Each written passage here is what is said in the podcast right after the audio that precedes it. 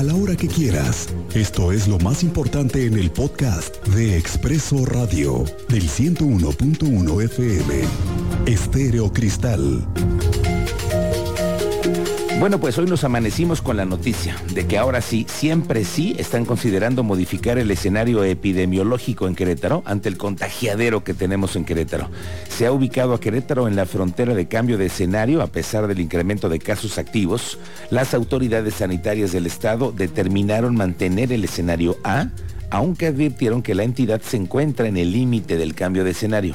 Bajo el argumento de que existen bajos niveles de hospitalización y baja mortalidad, aun cuando reconocen un incremento en el número de casos, el Comité Técnico del COVID aquí en Querétaro determinó mantener ya el escenario A modificado.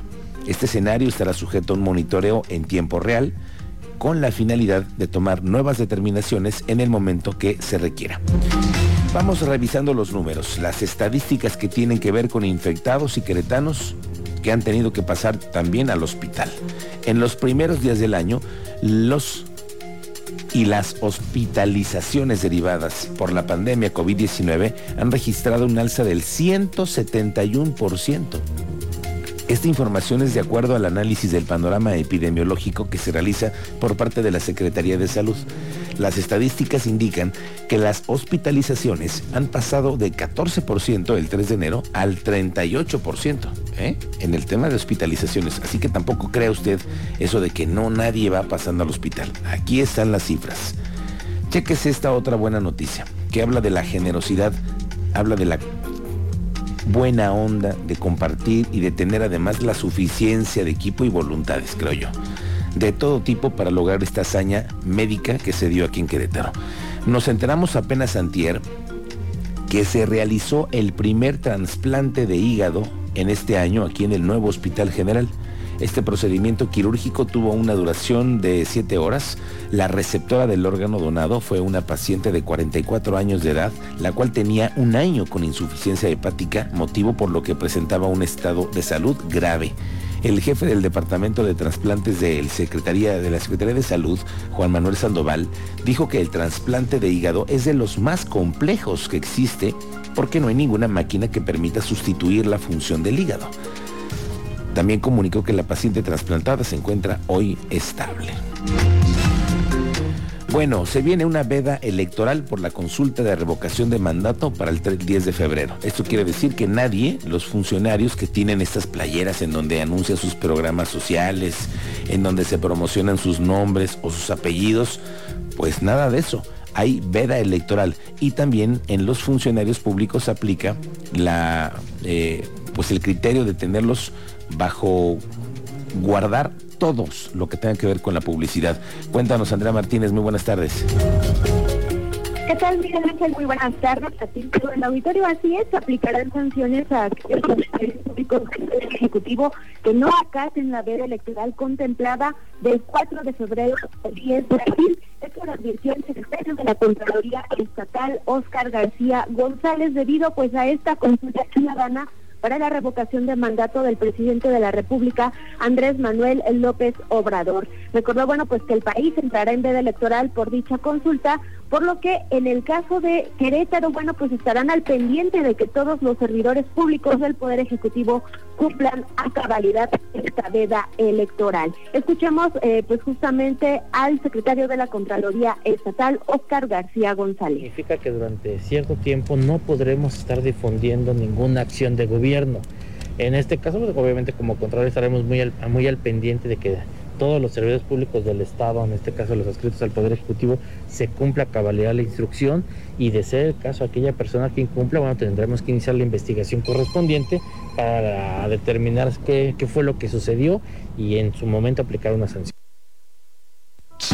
Contrario, advirtió que eh, pues en caso de que se detecte que algún funcionario público pues incumpla esta veda electoral, se iniciará una investigación para aplicar una sanción, la cual va desde una amonestación, suspensión, destitución hasta la inhabilitación según la gravedad de la falta. Y bueno, finalmente el titular de la Secretaría de la Contraloría Estatal también dio a conocer que el gobierno de Querétaro detendrá a partir del 4 de febrero la difusión de acciones, obras y programas y también retirará la propaganda gubernamental para no violar la ley electoral. Esta fue la información, Miguel Ángel. Gracias, Andrea. Estamos pendientes. Excelente fin de semana. Ayer por la tarde, los abogados más interesados en formar parte de la barra de abogados formalmente tuvieron un evento para anunciar y firmar su adhesión, un evento por cierto lleno de formalismos.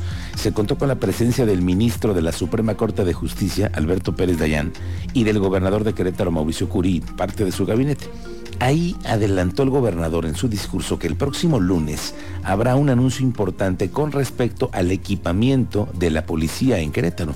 Será el lunes en un evento en el Centro de Congresos, pero me llamó la atención lo que dijo, que según una consulta que se ha hecho a ciudadanos, ahora se arrancó eh, con este sexenio una nueva estrategia en la que se consulta mucho a los ciudadanos sobre el quehacer del gobierno y cuando les arrojaron las encuestas, resulta que los ciudadanos nunca hablan de problemas en Querétaro que tengan que ver con el crimen organizado, cobros de derecho de piso y ese tipo de cosas que afortunadamente en Querétaro no sucede.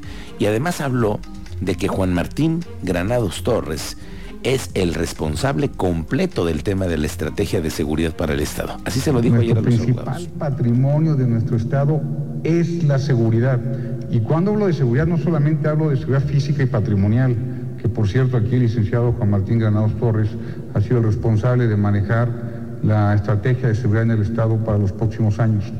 El viernes haremos un gran, gran eh, anuncio de inversión en temas de seguridad tomamos cerca de 13 mil personas que dieron su tiempo para decir cómo veían el tema de la seguridad y hubo cosas brillantes que salieron a partir de ahí. Por ejemplo, ninguna de las personas dijo que veían la delincuencia organizada en Querétaro o que alguna de ellas haya sido, eh, digamos, extorsionada, ya sea pidiéndoles pisos o algo, y eso nos da la tranquilidad y al mismo tiempo la responsabilidad de seguir cuidando a Querétaro y seguir blindando a Querétaro. Por cierto que ayer nos enteramos que Juan Marcos Granados Torres, ex secretario de Seguridad Ciudadana, se incorpora desde ya como asesor en los temas de seguridad en el municipio del Marqués. Sí, también. Juan Marcos Granados Torres se va al Marqués. Bueno, esta tarde como es viernes y nos encantan los viernes, hoy es día de hashtag Enchula tu mercado. Hashtag Enchula tu mercado. Y viene Manuel García, que ya ve usted cómo es. Hoy desde los mercados nos hablan los locatarios de lo difícil que ha estado la, cuesta de enero. Difícil, dificilísima para muchos. A 40 metros, yo creo que es algo injusto porque mira, nosotros hay que pagar renta, hay que calibrar básculas, mira, todos ellos nos cobran dinero, hay que este agua, luz, drenaje, impuestos, hay que pagar a los chavos, hay que pagar todo eso y las personas que en sus camionetas llegan y se ponen ahí. Bueno, le había preguntado con el tema de seguridad pública en la zona de San Juan del Río. Se suscitó un hecho el fin de semana pasado en donde después de un operativo de alcoholimetría, unos jóvenes que trataron de burlar a la policía estatal se fueron a refugiar con sus cuates a la cancha de fútbol y después agredieron a los policías. Ayer estábamos platicando con el mismo secretario de Seguridad Ciudadana que de inmediato dijo que iban a denunciar. Bueno, pues ¿qué cree? Ahora hubo cateos. El teniente Mérida nos cuenta el informe. Teniente, ¿cómo te va? Buenas tardes. Muy buenas tardes, Miguel Ángel. Muy buenas tardes a nuestro auditorio. Hasta el momento son siete las personas detenidas por agredir a elementos de la policía estatal. Durante esta madrugada se realizaron también siete cateos para la búsqueda de indicios y la detención de estos imputados por agredir a los policías. Son siete órdenes de aprehensión ocurridos los hechos el 16 de enero en la comunidad de Vista San Juan del Río.